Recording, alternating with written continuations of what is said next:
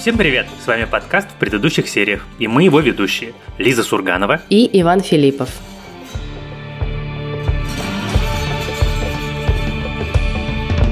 И сегодня у нас будет необычный выпуск. У Кинопоиска вышел огромный спецпроект про 100 лучших сериалов 21 века. Мы с Ваней тоже в нем поучаствовали в качестве опрошенных экспертов. И вот сегодня мы поговорим про результаты этого спецпроекта и про наши с Ваней десятки лучших сериалов. Собственно, спецпроект начинался именно с опроса разных деятелей киноиндустрии, кинокритиков, сценаристов, режиссеров, менеджеров онлайн-кинотеатров – и из этого общего опроса, там почти 200 человек в нем поучаствовали, сделали одну сотню сериалов, которые набрали больше всего баллов. Каждый участник, включая нас с Ваней, должен был прислать свою десятку лучших сериалов, вышедших с 2000 года.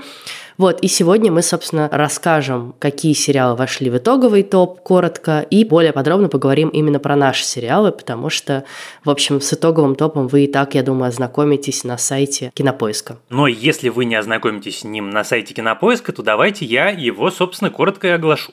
Итак, первое место во все тяжкие, второе «Игра престолов», «Чернобыль», Твин Пикс 2017 года, Настоящий детектив, Фарго, Безумцы, Прослушка, Наследники и Дрянь. Вот такая десятка. И надо сказать, несмотря на то, что эта десятка не совпадает, например, с моей десяткой, я с этой десяткой точно так же согласен, как я, между прочим, согласен и с десяткой, которую придумала Лиза. Потому что мне кажется, что мы выбираем из настолько потрясающих сериалов, что по большому счету там сверху первые 30 или 40, поскольку речь идет про два десятилетия, 100% будут очень хорошими. У меня, пожалуй, вызывает только вопрос Twin Peaks 2017 года, но, наверное, больше у меня ничего вопросов не вызывает. Да, я вот хотела сказать ровно про это, это, но это фанаты Линча, к числу которых я не отношусь, поэтому я не могу разделить тоже попадание его в десятку. Более того, мне кажется, что все-таки все как раз любят, собственно, Twin Peaks 90-х, но вот как бы, видимо, эта любовь распространяется и на сериальную версию уже 21 века. При этом, на самом деле, в общем, ничего меня в этой десятке особенно не удивляет. Это действительно в каком-то смысле, вот, наверное, такие самые очевидные, лучшие сериалы. Я была уверена, что и во все тяжкие попадет, и Игра престолов попадет, и прослушка попадет. И вот Несмотря на то, что я ко всем этим сериалам отношусь с огромным уважением и, можно сказать, тоже их люблю, вот, я на самом деле сознательно не включала некоторые прям самые очевидные сериалы, типа «Игры престолов» в свой топ, ровно потому, что мне хотелось каким-то другим сериалам тоже дать место, потому что, в общем, понятно, что «Игра престолов» и «Во все тяжкие» всегда выносят всех. И тут как бы даже немножко грустно, что это так всегда понятно. Но я хотела сказать еще, что вот к этому спецпроекту кинокритик кинопоиска Стас Зельвенский написал крутой текст про то, что вот все говорили, что золотой век телевидения да, начинался в нулевых, и он действительно тогда начинался, но на самом деле именно сейчас тот момент, когда вот сериальная индустрия, которая уже давно вышла за рамки телевидения, достигла невиданных каких-то масштабов и размеров, и ну вот столько крутых сериалов, сколько выходит сейчас в год, не выходило никогда, да, и это та мысль, про которую мы тоже с Ваней все время говорим, и когда успевать все это смотреть, и у Зельвенского остроумные, он заканчивает остроумной мыслью, что если вот сейчас мы все уйдем на длинный локдаун вдруг, да, и производство сериалов всех остановится, то мы все равно еще в ближайшие несколько лет нам будет что посмотреть, просто потому что вышло столько всего. Я совершенно согласен с этой мыслью, и знаешь, как я могу ее проиллюстрировать? Вот я сейчас задумался над тем, что в ближайшее время выйдет, и понял, что выйдет сериал, в котором играют Харрисон Форд и Хелен Миррен, и я совершенно не уверен, захотим ли мы с тобой его смотреть или обсуждать. Десять лет назад даже такого вопроса бы не стояло, что типа, чуваки, Харрисон Форд снимается в сериале. А сейчас я думаю, ну это приквел к Йеллоустоуну. Я, с одной стороны, люблю Йеллоустоун, но с другой стороны, это уже второй приквел к Йеллоустоуну. Хочу ли я его смотреть? Вот, а про то, что ты говоришь об «Игре престолов» и «Во все тяжкие» и «Прослушку», это правда. Это три сериала, которые стабильно попадают в любую тройку. Это немножко предсказуемо, и, может быть, от этого, ну, как-то эффект смазывается, но, с другой стороны, нету для меня, наверное, второго такого же сериала, как «Игра престолов», поэтому я просто не могу его не включить, потому что воспоминания о нем, то сколько раз я его пересматривал, как хорошо его знаю, как мне нравятся какие-то отдельные эпизоды или отдельные сцены совершенно потрясающие.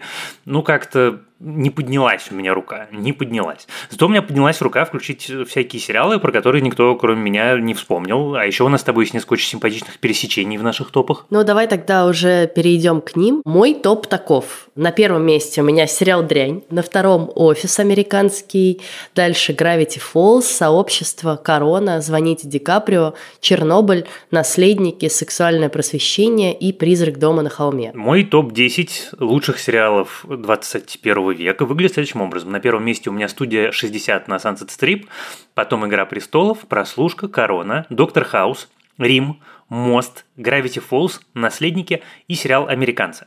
И дай, наверное, я дам такое небольшое пояснение, мы можем, может быть, даже про это поговорить.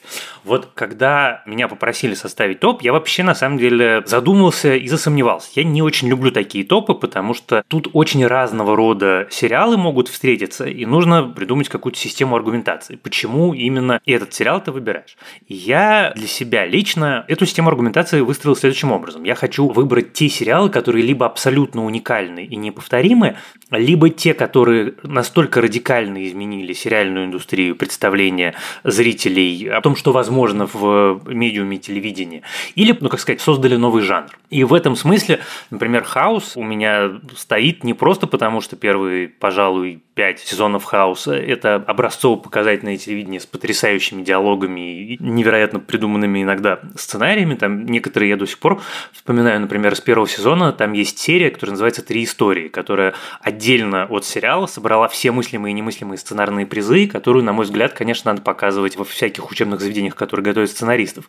И она, с одной стороны, очень крутая, но с другой стороны, вот если сейчас ты или кто-то из наших зрителей ее пересмотрит, там история рассказанная с трех точек зрения, то мы поймем, что сейчас сериальная индустрия такие приемы уже давно использует, но Хаус был все-таки первым. Или там, например, Рим, который удивительным образом до сих пор никто не повторил. Исторических сериалов масса, но второго сериала, как Рим, с таким способом повествования и таким органичным вплетением придуманной истории в историю настоящую, второго больше нет.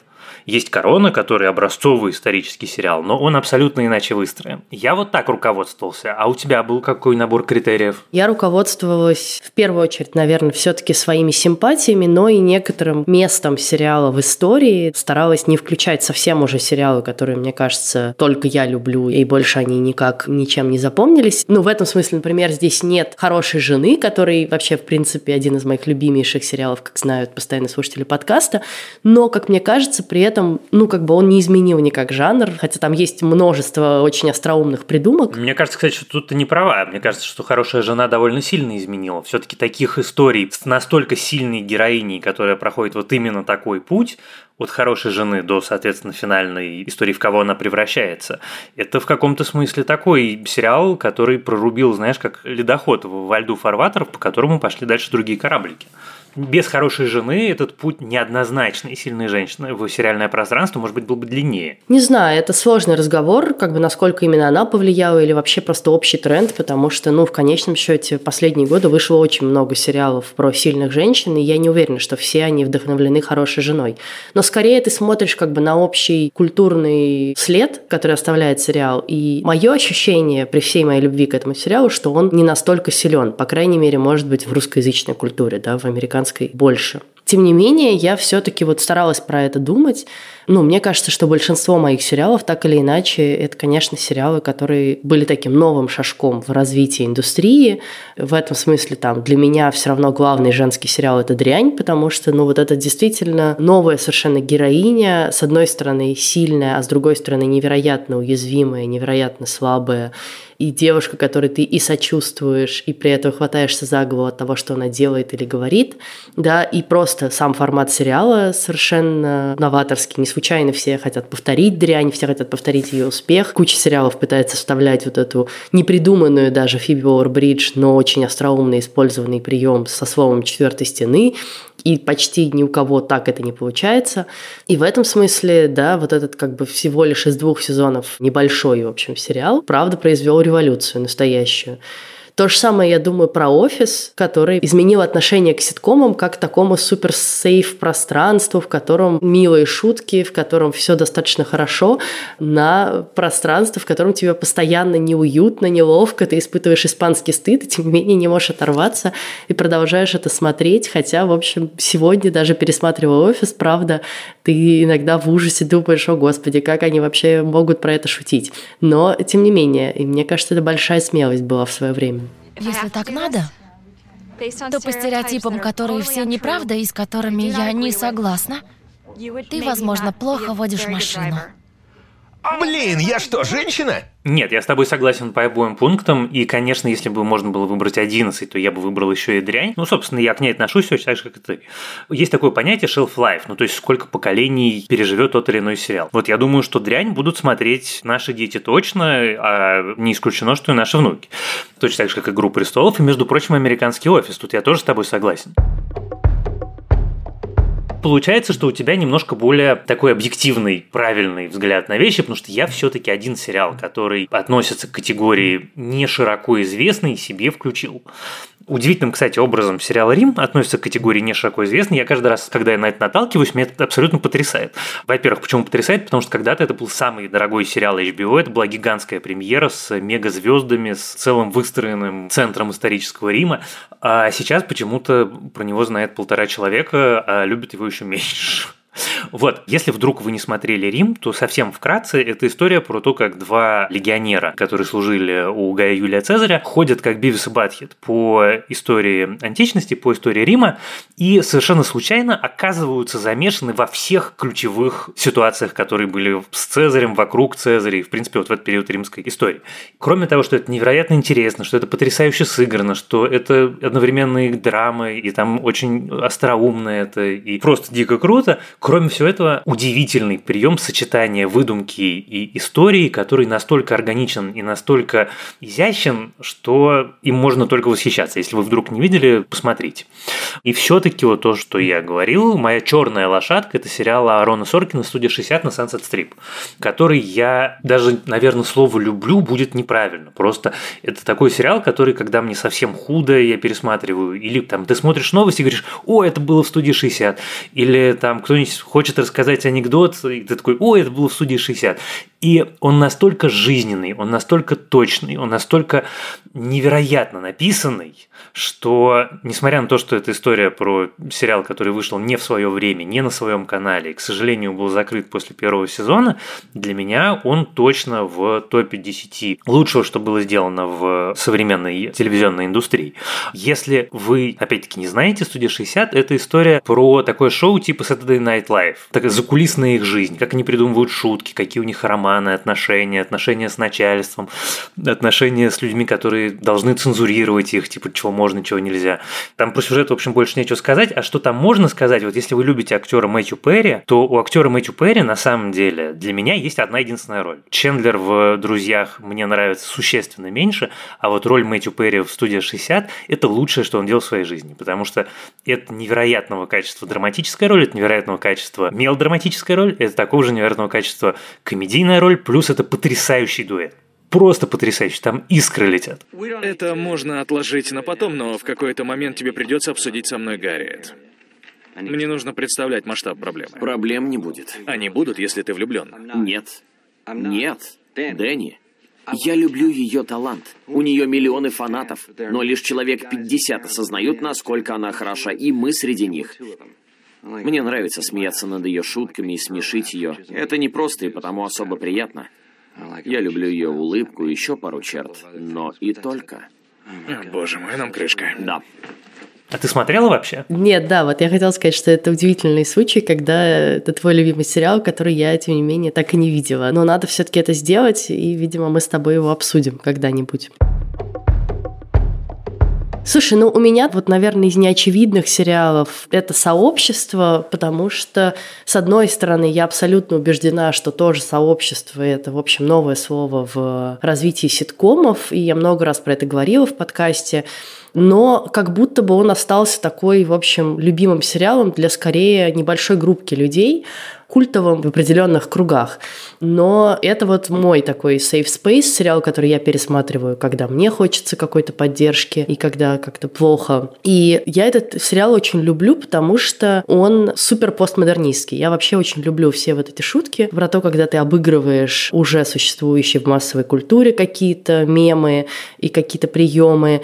И сообщество, мне кажется, мастерски обращается с жанрами. Они регулярно там делали серии то в жанре такого фильма про ковбоев, то стилизовали под Звездные войны, то вообще вдруг какая-то серия становилась пластилиновым мультфильмом.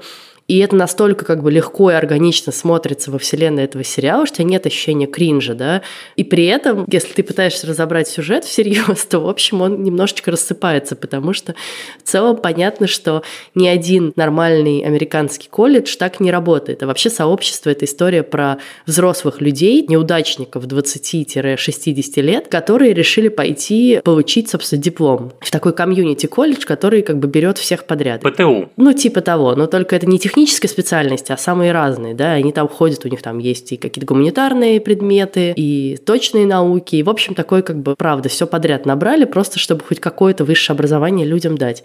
И это люди, которые по разным причинам, что-то у них в жизни не заладилось, и вот они собрались в этом месте, оказались тут, они все супер разные, ну, и разного происхождения, да, разной национальности, как бы и вообще разного бэкграунда совершенно, и они как-то формируют такую группу друзей, которая проходит через очень много всего, и это это образцовый сериал, как и «Офис», да, про то, что семья может появиться у тебя в любом месте с любыми людьми, с которыми на самом деле тебе хорошо. И что семья — это не обязательно твои кровные родственники. Придется внести пару изменений в фильм. Джефф, думаю, ты должен сыграть моего отца. Я не хочу быть твоим отцом. Отлично, ты уже знаешь свой текст. Меня, знаешь, что ужасно развеселило, когда я впервые увидел твой топ-10, я на него смотрю, я смотрю на десятое место, и на десятом месте у тебя стоит «Призрак дома на холме», и я такой, я помню, как я тебя уговаривал посмотреть этот сериал, а теперь у тебя он в топ-10, а у меня нет. И я на самом деле совершенно с тобой согласен. Я тоже считаю, что ему абсолютно место в топ-10, что это эталонная история, что лучше хоррора, который как бы гораздо шире, чем просто хоррор. И одна из лучших историй про семью, одна из лучших драм про семью, которые были за последние 20 лет э, развития телевидения. Вот, но при этом я почему-то его не включил, но у меня он просто не поместился, наверное. Мне другое хотелось включить. Ну, слушай, это неизбежно, да, у меня тоже в мою десятку влезло не все, что я бы хотела туда включить. Опять же, я старалась еще соблюдать какое-то разнообразие жанров, и в моем топе есть и ситкомы, и драмеди, и драмы, да, типа Чернобыля, и подростковые сериалы типа сексуального просвещения. И вот с «Призраком дома на холме» действительно удивительная история, потому что почему Ваня меня так долго уговаривал? Потому что я вообще-то не люблю хорроры. Я не люблю вот это ощущение, когда ты должен сидеть, вжавшись в спинку кресла, и мне всегда тяжело смотреть. И вот поэтому как бы преодолеть вот эту нелюбовь любовь, заставить себя что-то посмотреть, это всегда некоторый челлендж для меня, хотя я понимаю, что в хоррорах современных, да и не только в современных, в общем, происходит много чего интересного, инновационного, и те же хорроры Джордана Пила – это, правда, важное слово в современном кино. Ну вот и точно так же с сериальными хоррорами Майка Фленнегана, да, потому что в итоге ты смотришь этот сериал, и с одной стороны тебе дико страшно, и там до сих пор какие-то кадры, да, у меня всплывают перед глазами, и я так поеживаюсь, типа вот этой женщины со сломанной шеей, но тем не менее он оставляет настолько сильное эмоциональное впечатление вот именно от придуманной истории про семью, как ты правильно сказал, что это затмевает немножко вот это ощущение неприязни к хоррорам. И поэтому, ну, для меня это вот как бы, да, действительно важная веха именно в жанре хоррора сериальном. Я решила поэтому его включить. Ну, а для тех, кто не смотрел, во-первых, у нас есть отдельный подкаст про этот сериал, а во-вторых, давай просто в двух словах скажем про сюжет. Это сериал про семью, которая жила в таком загородном большом особняке, таком готического вида, который очень любит, естественно, американский хоррор, и в котором начали происходить страшные вещи. И вот эта семья, мы за ней наблюдаем, с одной стороны, во флешбеках в тот момент, когда они приехали детьми еще в этот дом, а с другой стороны, уже смотрим на них во взрослом состоянии, как на них повлияло то, что с ними там произошло, и то, кого они там потеряли.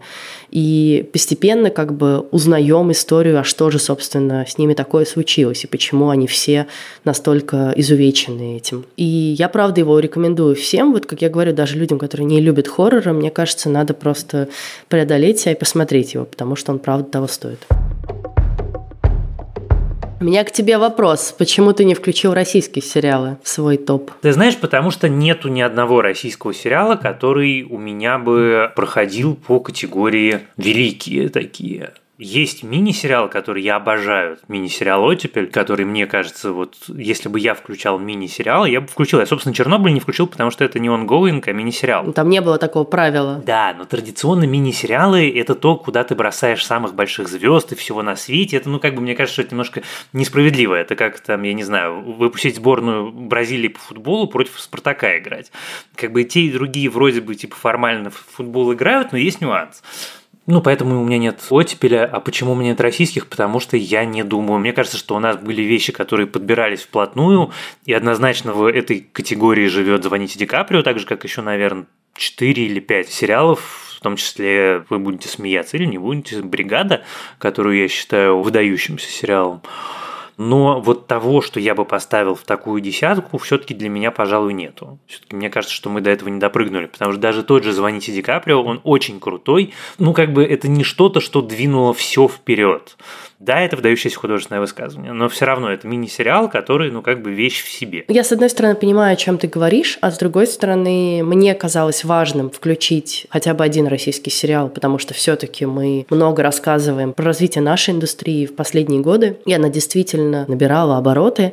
Мы не знаем, да, как это будет сейчас, но вот тем не менее, да, там последние годы она была близка к тому, чтобы вырваться уже в некоторую высшую лигу. И мне казалось важным это отметить.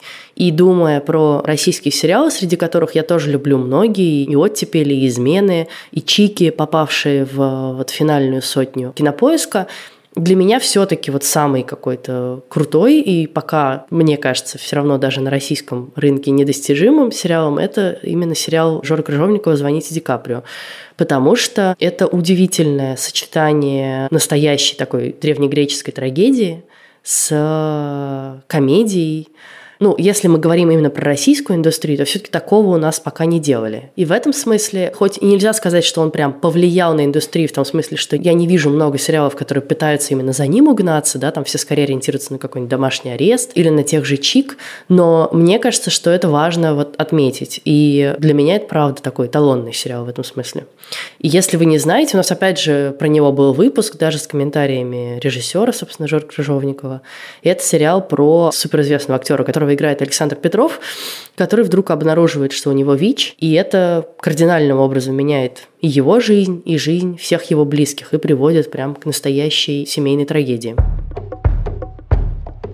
Телевизор всегда любил серийных убийц. Серийные убийцы – это, в общем, излюбленная тема. Можно выстроить любую историю. Хочешь фильм, хочешь сериал, хочешь мини-сериал на расследование каких-то страшных серийных преступлений. И это, ну, как бы не то, чтобы считалось низким жанром, это по факту было низким жанром. А потом появился «Мост».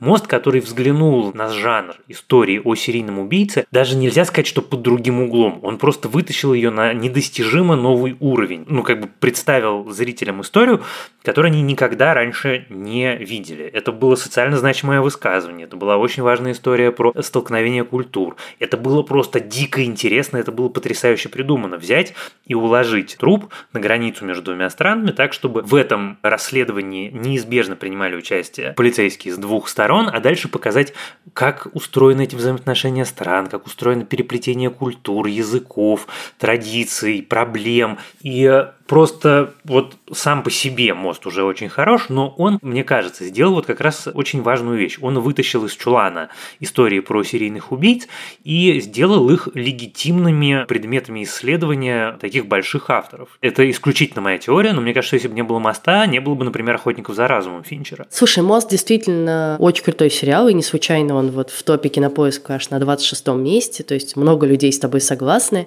Я не знаю, наверное, на меня лично он не произвел так такого сильного впечатления. То есть я признаю все его заслуги, но как бы я просто не такой большой фанат истории про серийных убийц, наверное. И тут вот моя субъективность сыграла роль.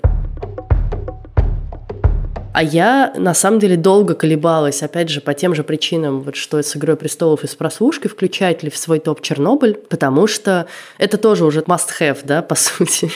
в общем, когда все говорят про лучший сериал 21 века, опять же, Чернобыль там будет. Но, тем не менее, я решила, что надо его включить, просто потому что, во-первых, это сейчас супер актуальный сериал, потому что это сериал про злоупотребление властью, которое приводит к катастрофическим последствиям для целой страны, и даже не одной страны, да, а по сути для целого континента. И это, правда, мастерски выстроенная драматическая история про нас, и в этом смысле, конечно, с одной стороны показательно, а с другой стороны обидно, что эта история сделана не у нас, а сделана HBO. Ну, я с тобой согласен, что это супер актуальная вещь. И меня, знаешь, какая мысль ужасно расстраивает, что я боюсь, что следующее десятилетие она будет точно такой же супер актуальной. И для меня это всегда был сериал про государство, как всеобъемлющую такую паутину лжи бесконечной, где одна ложь рождает другую ложь, рождает третью ложь, рождает мир, в котором невозможно ничего изменить, потому что все всем врут, что власть – это бесконечная ложь. И с этой точки зрения, мне кажется, он, конечно, и шире, чем просто история о Чернобыле, но и, конечно, для нас бесконечно актуальный, и особенно актуальный, конечно, сегодня. Мне кажется, что это еще важный пример того, как можно взять вот реальное историческое событие и развить его вот в такую метафору, да, то есть не просто показать, что там происходило, собственно, на атомной электростанции, да, и как такой фильм катастрофу сделать, а действительно перевернуть это в историю про людей и власть и про то, что катастрофа, созданная, собственно, людьми, да, и разросшаяся до таких масштабов, именно исключительно из-за человеческих ошибок, лжи, коррупции и так далее. И вот желание прикрывать свои задницы. Дятлов нарушил все возможные правила. Он сделал все это, веря в безаварийность. АЗ-5. Простая кнопка, отключающая все. Но в созданных им условиях ее не было. В системе отключения был фатальный изъян. Почему? По той же причине, почему вокруг наших реакторов нет колпаков, как на Западе. Почему мы не используем нормально обогащенное топливо? По той же причине, почему мы единственная нация, которая строит водографитовые реакторы с позитивным пустотным коэффициентом. Так дешевле. И в этом смысле это правда сериал, поменявший многое. В общем, оставшийся в истории не просто как сериал, да, вот про историческое событие в Советском Союзе. И поэтому он такое большое произвел впечатление на всех. И поэтому он как бы всегда будет во всех топах, когда мы говорим там про первые, по крайней мере, 20 лет 21 века. Уж не знаю, что нас ждет дальше. Прежде чем мы с тобой поговорим про Gravity Falls, наверное, скажу про американцев. Для меня это супер важный сериал, потому что, во-первых, это эталонный триллер. Просто вот если вы любите жанр шпионских триллеров, то это прекрасный триллер, который удивительно развлекательный, потрясающе сыгранный. Ну, он не просто так выиграл то количество времени, которое он выиграл «Золотых глобусов». Американцы – это история, действия которой происходит во времена Холодной войны. Пара советских шпионов, пара агентов КГБ заброшены под глубоким прикрытием в Соединенные Штаты. Это операция длиной несколько десятилетий. То есть они притворяются американцами, у них безупречный английский, они абсолютно интегрированы в общество, в котором живут, у них дети, которые родились в Америке, у них там, не знаю, барбекю с соседями, все на свете, все на свете. Они на первый взгляд обычная американская семья, которая живет в пригороде Вашингтона. Но есть нюанс. Оба они агенты КГБ. И э, сериал начинается с того, что у них появляется сосед. И это абсолютная случайность. В дом по соседству переезжает семья, глава семьи – это очень важный агент ФБР, который отвечает как раз за контршпионаж, который отвечает за поиск и поимку агентов КГБ. Это как бы так завязка. И вот то, что я говорю, крепкий шпионский триллер, вот, пожалуйста, крепкий шпионский триллер, много сезонов качественного развлечения. Но для меня американцы всегда были важны не этим. Вот мы последние, простите, 10 лет жили в парадигме того, что коллективный Запад ведет нами бесконечную войну, все время нам телевизор рассказывал, что Америка то, Америка все, значит, не уважает нас, э, всюду, всюду нас прибирает. Хитовый, абсолютно хитовый американский сериал, в котором главные герои, которым ты сопереживаешь на самом деле, и у которых будет очень определенного рода финал, ваши идеологические противники. То есть во времена Холодной войны у тебя главные герои два КГБшника. И то, как про них рассказывает сериал, и то, как сериал рассказывает про Россию и русских, и то, какой там будет финал, и то, что там, например, есть герой КГБшник, который в результате на выходе будет единственным, не совершившим ни одного предосудительного поступка за много сезонов сериала. И особенно последний сезон, в котором будет, например, серия, в которой главный герой смотрит фильм Эльдара Рязанова «Гараж», или там будет серия, которая называется «Великая Отечественная война», в которой старая КГБшница объясняет молодой американской девочке, как велась Великая Отечественная война, как воевал Советский Союз, сколько у него было жертв, какую цену заплатил он за победу. А американская девочка говорит, ой, а нам в школе этого не рассказывают, и это все внимает и слушает, относится к этому с уважением. И вот ну, как бы сам факт наличия такого сериала и его невероятной популярности для меня всегда имел огромное значение. И поэтому мне, конечно, всегда казалось, что если бы его показали по российскому федеральному телевидению, если бы его посмотрело больше наших сограждан, то как-то, может быть, мир вокруг был бы даже и лучше. В наших с тобой обоих топах есть один анимационный сериал, и смешно, что он, ну, как бы именно такой, а именно это сериал Gravity Falls, хотя, в общем, я думаю, что если бы сравнивать, например, Gravity Falls и Рика и Морти, я думаю, что у Рика и Морти больше фанатов. И, конечно, его, наверное, вот именно сейчас влияние на массовую культуру сильнее ощущается. И тут я думаю, что мы с тобой скорее выступили субъективно, потому что я правда считаю, что Рик и Морти очень крутой сериал. И опять же тоже не стала его включать ровно, потому что он бы там точно оказался, а Gravity Falls как будто чуть менее замеченный. И это тоже такой сериал, который я на самом деле совсем недавно посмотрела, и во многом там благодаря тому, что ты меня совращал к этому просмотру, и от которого я получила невероятное удовольствие, опять же, вот в нем есть все, что я люблю. В нем есть и шутки, и драма человеческая, и постмодернистские всякие придумки, и игры с жанрами бесконечные, да. И вот именно изобретательность создателей – это для меня всегда какой-то маркер хорошего сериала. То есть, когда это не просто хороший сериал в своем жанре, как бы, который соблюдает все его законы, да, а когда это что-то вырывающееся за пределы. И вот для меня Gravity Falls именно такой. Для меня Gravity Falls – это, как я тогда говорил, когда мы с тобой обсуждали его в подкасте, это образец высококлассной детской литературы. Вот такой первоклассной детской литературы, которую читают на самом деле не только дети, и, может быть, даже не столько дети, а в первую очередь взрослые, которая такое удивительное сочетание содержательного разговора с яркой, красочной, приключенческой упаковкой.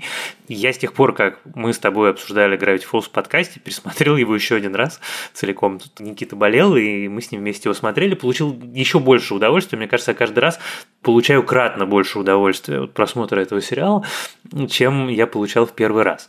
А что касается сравнения с Риком и Морти, мне кажется, это, ну, как бы такие инь-янь. И они во многом настолько друг с другом похожи, и настолько их корни уходят в одну и ту же плодородную почву общую поп-культуры, литературы, кинематографа и всего остального, что это скорее два разных высказывания на более-менее одну и ту же тему, адресованные немножко разным людям, даже на, не столько по возрасту, столько по, ну, я не знаю, психотипу. Есть люди, которым нравится, там, я не знаю, копченая колбаса, есть людям, которым нравится ванильный эклер. Вот в этом значении. Не обязательно отличие по возрасту или полу. Мне кажется, что у Gravity Falls какой-то колоссальный э, уровень влияния именно на такое культурное развитие, что это такой культурный феномен, который сделал очень многие вещи возможными. Слушай, для меня, наверное, вот такое различие между Риком и Морти и Gravity Falls именно интонационное. И мне интонационно Gravity Falls ближе, потому что Рик и Морти при всей своей, опять же, изобретательности, остроумии, он иногда, ну, too much, я бы сказала, иногда слишком скобрезный, иногда слишком жесткий, иногда слишком безумный. А Gravity Falls, он действительно такой более уравновешенный, более спокойный и в этом смысле как-то более комфортный для просмотра. Правильно сказать, что он более сбалансированный, такая идеальная гармония формы и содержания. Ну да, и действительно там вряд ли ты будешь смотреть как бы с маленькими детьми Рика и Морти, вот, потому что местами тебе будет просто достаточно неловко. А Gravity Falls легко. Вот у нас есть еще с тобой у обоих в топе совпадает сериал «Наследники», но тут как бы тоже это в некотором смысле как «Чернобыль». Это такой тоже сериал must-have в списках лучших сериалов. И у нас про него был отдельный выпуск, и еще будет, конечно же, с выходом нового сезона. Ну, потому что это действительно главная сейчас ongoing драма на американском телевидении. И как бы без нее никуда. И я тоже тут колебалась включать, не включать, но тем не менее, вот опять же по его влиянию на современный культурный контекст, на сериалы, без наследников тут не обойтись. Ну, и я тут скорее посоветую послушать отдельный выпуск про него. Вот, и я еще коротко скажу, что у меня в топ попало сексуальное просвещение – с одной стороны, вроде как нельзя сказать, что это сериал какой-то, ну вот, он очевидно не такого же уровня влияния на мировую культуру, как Чернобыль, Наследники или там Офис. Вот. А с другой стороны, ну, для меня это один из лучших проектов Netflix. Для меня это, наверное, лучший подростковый сериал Хотя вот смешно, что мы с тобой не включили очень странные дела оба тоже в топ. Потому что топ-10 сейчас для 20 лет сериала строения это ни о чем. Это надо делать топ-50. Тогда мы там действительно отразим, может быть, половину хороших сериалов. Короче, я думаю, что мне хотелось дать шанс сексуальному просвещению как сериалу, который действительно по-другому начал рассказывать про подростков, про их проблемы, про их вот прям суперсовременные проблемы, да, потому что «Очень странные дела» — это все таки такая скорее ретро-сказка, ностальгия по 80-м, и там вот больше игры вот с этим всем, с как бы ушедшей культурой. А «Сексуальное просвещение» — это вот супер актуальный сериал, потому что я знаю достоверно, и ты тоже знаешь, что его смотрят современные подростки, для них это важная штука про то, как ты себя ощущаешь в школе, как ты себя ощущаешь со своей сексуальной ориентацией, как ты себя ощущаешь с популярными друзьями, с родителями. И он достаточно острый, и при этом, опять же, вот интонационно очень сбалансированный. Это не какая-то такая чернуха или жесть, вот как в 90-х мы смотрели там с братом подростки с улицы Деграсси, и там реально типа был суицид, наркотики в школе. Вот, а здесь он не переваливается в эту сторону, не уходит в эйфорию, а остается, тем не менее, ламповым, добрым, смешным и каким-то очень теплым сериалом про супер важные проблемы. И вот мне вот это сочетание в нем больше всего нравится. И ты не подавленный, и не дисфункциональный, как все это описано в моей книге. Прости меня. Нет, я такой. И отчасти это твоя вина. Отчасти вина отца, а отчасти моя. Я ненормальный. Конечно же, ты нормальный. Тебе 16 лет. Ты не должен знать ответы на все вопросы. Это бесконечный разговор, что еще можно было бы включить. Я уверена, что наши слушатели поспорят с нами во многих местах и не согласятся, и это на самом деле хорошо. Не должно быть какого-то одного универсального топа для всех, и там, да, вот Кинопоиск как бы постарался сделать его достаточно объективно, собрав мнение кучу-кучу людей, но при этом я, опять же, не во всем с ним согласна, и это ок. И, ну, закончим той же мыслью, что просто нам повезло. И повезло, с одной стороны, а с другой стороны, это наше бремя, конкретно нас с тобой, как людей, которые должны смотреть эти сериалы и про них рассказывать постоянно, что еженедельно, еженедельно выходит несколько крутых проектов, и тебе просто надо где-то найти время это все посмотреть, оценить и еще порефлексировать на эту тему. Да, и такой топ – это скорее возможность, наверное, оглянуться назад и посмотреть, а что вот из этого всего множества у тебя осталось, да, вот что осело и что действительно повлияло на тебя лично. Вот я, наверное, смотрю на него так, да, вот что как бы мои сериалы, про которые я думаю постоянно, к которым я возвращаюсь, которые я хочу пересматривать и которые меня меняют. На этом мы завершаем наш сегодняшний выпуск. Пишите в комментариях к нему, где бы вы его не слушали, что для вас главные сериалы 21 века. У нас есть канал в Телеграме, он называется «В предыдущих сериях», и у него есть чат одноименный, и там бурные дискуссии по поводу и сериалов, и книг, и чего только не. И я вас призываю там тоже присоединяться к обсуждению, собственно, а что бы вы включили в десятку, что не вошло у нас с Ваней или что не вошло вот в сотню кинопоиска. Нам будет интересно что-нибудь новое оттуда выцепить. А в следующий раз мы с Лизой обсудим новый сериал Netflix, сериал Тима Бертона, который называется Wednesday. Спасибо большое нашему продюсеру Елене Рябцевой и звукорежиссерке Лере Кусто за помощь в создании нашего сегодняшнего выпуска. Слушайте нас, пожалуйста, на всех платформах от Яндекс Музыки до Google Podcasts и YouTube. Ставьте нам оценки, пишите нам отзывы. Я, правда, к сожалению, теперь, находясь в Риге, как я поняла, вижу отзывы только людей из Латвии я поняла, что их вдруг стало не там несколько сотен, а типа 50. Вот. И это меня сначала напугало, а потом мне сказали, что просто у меня поменялась страна, и поэтому... Короче, если вы в Латвии, слушайте наш подкаст, оставляйте отзывы, потому что я их только так увижу. Да, если вы не в Латвии, тоже, пожалуйста, слушайте и тоже, пожалуйста, оставляйте. Да, в Грузии тоже оставляйте. А с вами были Иван Филиппов и Лиза Сурганова. Пока. Пока.